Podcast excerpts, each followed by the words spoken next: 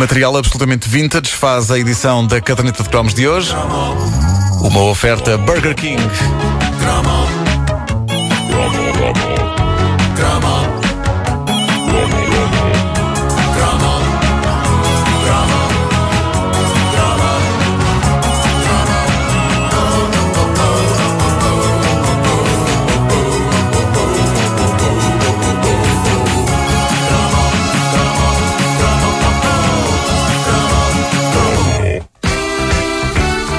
Em 1981, este single assegurou a imortalidade de uma banda portuguesa. E a verdade é que eles não precisaram de fazer muito mais depois disso para se tornarem numa das bandas mais famosas do chamado boom do rock português. A verdade é que a banda de que vos falo tem como discografia total dois singles, nenhum álbum. Nunca É fizeram um verdade, álbum. é verdade. Eh, Era um coletivo o- gigantesco. É verdade. Eh, O primeiro single deles é este. Cá está. É, Este início de letra eu não o percebi exatamente, repara. Era aquela coisa. E as peixeiras, não é? Também eu, Peixeiras, também eu. peixeiras, ai que Peixeiras. peixeiras. mas, mas pensava, qual era o sentido de peixeiras Não, dos não, sovacos? não tinha que ter sido. Peixeiras dos sovacos.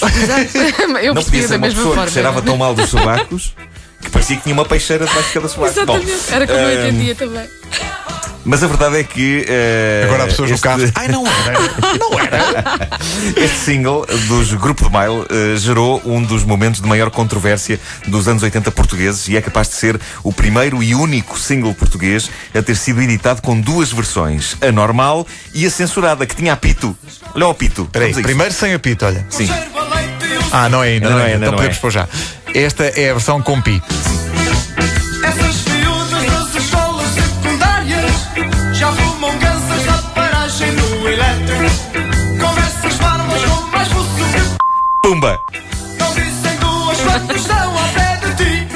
É verdade. Uh, velhos hábitos custam a morrer e apesar de já não haver censura em Portugal há uns oito anos, eh, quando este disco saiu, os Grupo de Baile, que durante um breve período quase podemos dizer que foram os Madness ou os Specials portugueses, Sim, sim. era a malta do À sua maneira, sim. eh, os Grupo de Baile foram obrigados a pôr um apito em cima de uma e apenas uma das palavras da letra da canção Patchouli. Não será a mais bonita das palavras, mas digamos que entretanto já ouvimos canções com palavras francamente piores. Sim, sim, sim. sim. Mas, na altura, a referência eh, que esta canção fazia a um tipo específico de pelo do corpo humano foi suficiente para que estourasse uma polémica histórica. O que se passava era que as rádios só estavam autorizadas a passar Patchouli na versão com apito. Exato. E nas lojas, bizarramente, havia a versão com uma etiqueta na capa a dizer versão censurada e outra a dizer versão não censurada. Eu tinha a não censurada com grande alegria. Claro, eu suponho que a versão censurada fosse a opção mais segura para pais que queriam fazer a vontade aos filhos e comprar-lhes uma das canções. Olha, Olha, é esta, não é? Eu acho que esta, esta não tem.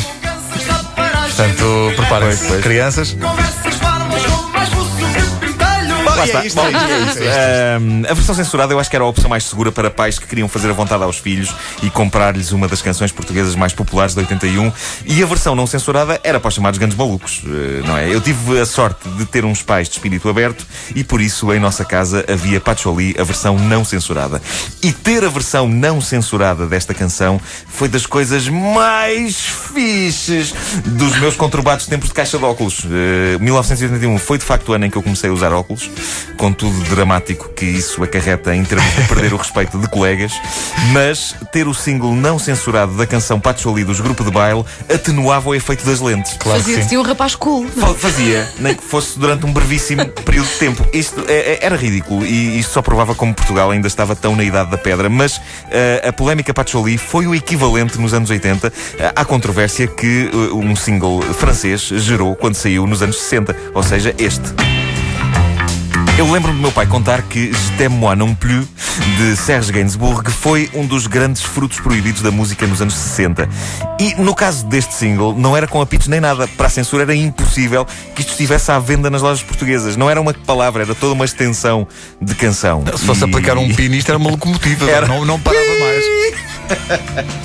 Ah, e por isso quem conseguia deitar as mãos a uma cópia desta canção era o maior. O meu pai contava que amigos reuniam-se em casa daquele que tinha esta canção para a ouvirem em espanto e admiração e, eh, neste caso, eh, não era para menos. Tu repara bem como os tempos A mudaram. canção era bastante marota. Grupos de amigos que se juntavam. Para ouvir uma canção. Para ouvir uma canção. Que coisa deprimente. Todos sentados em cadeiras. Estamos lá a ouvir isso. Voltando a Pacholi. Voltando a Pacholi. Ah, voltando a Pacholi. Eh, Podes voltar a Pacholi. Sim, Eh, Pacholi sortia o mesmo efeito. Amigos de escola reuniam-se eh, na minha casa e nós punhamos o single de vinil a tocar. É verdade, Só que é a canção era bastante normal em termos de letra. Falava de um tipo a engatar miúdas, encharcado no seu perfume, Pacholi. Ah, no entanto, tinha o verso mágico onde a palavra que aparecia censurada na rádio e na televisão surgia em todo o seu esplendor. E isso era o suficiente para que as nossas jovens mentes quase explodissem de entusiasmo e nós ouvíssemos aquilo vezes sem conta. Só essa parte. Eu lembro-me de estarmos constantemente a pôr a agulha para trás, só para ouvir outra vez. Dava uma saúde ao disco e a agulha. Por isso é que ele está no estado em que está. Ah, era mágico. Mágico! Um ano antes, em 1980, as nossas jovens mentes já tinham explodido ao ouvir o single Chico Fininho de Rui Veloso, que na verdade tem uma letra, no seu todo, muito mais puxada do que o Pacholi.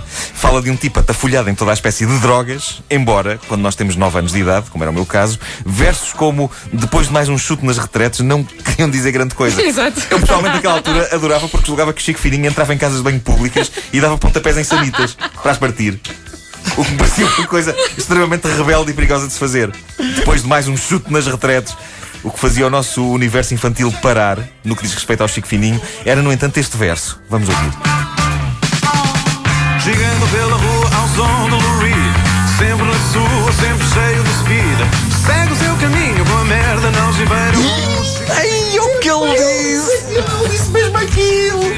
Uma vez mais, e dentro da lógica de que Chico Fininho era um jovem rebelde que partia casas de banho públicas ao pontapé, eu julgava que ele tinha aquilo na algibeira sujava quando andava lá aos pontapés às sanitas. porque, ainda, ainda- não, e Aquilo porque- mandava a porcaria toda pelo ar. eu pensava que era porque ainda não tinha sido inventada aquela norma de que a pessoa, quando vai passear o cão, tem que levar um saquinho. Exato. Ah, Portanto, ele tinha que guardar em E qualquer lado. na algibeira. Ele tinha que guardar em qualquer lado. Ai, ai. É. Nos tempos da idade da inocência. A idade da inocência, completamente, mas completamente. A caderneta de cromos disponível em podcast em radiocomercial.clix.pt Sem censura.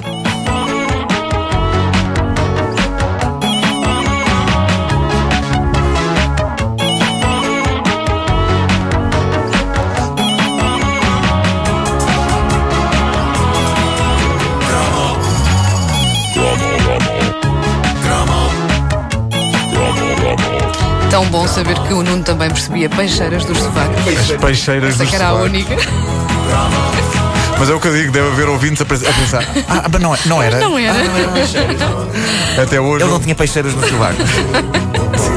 Mas o cheiro era intenso. Caderneta de cromos, uma oferta Burger King.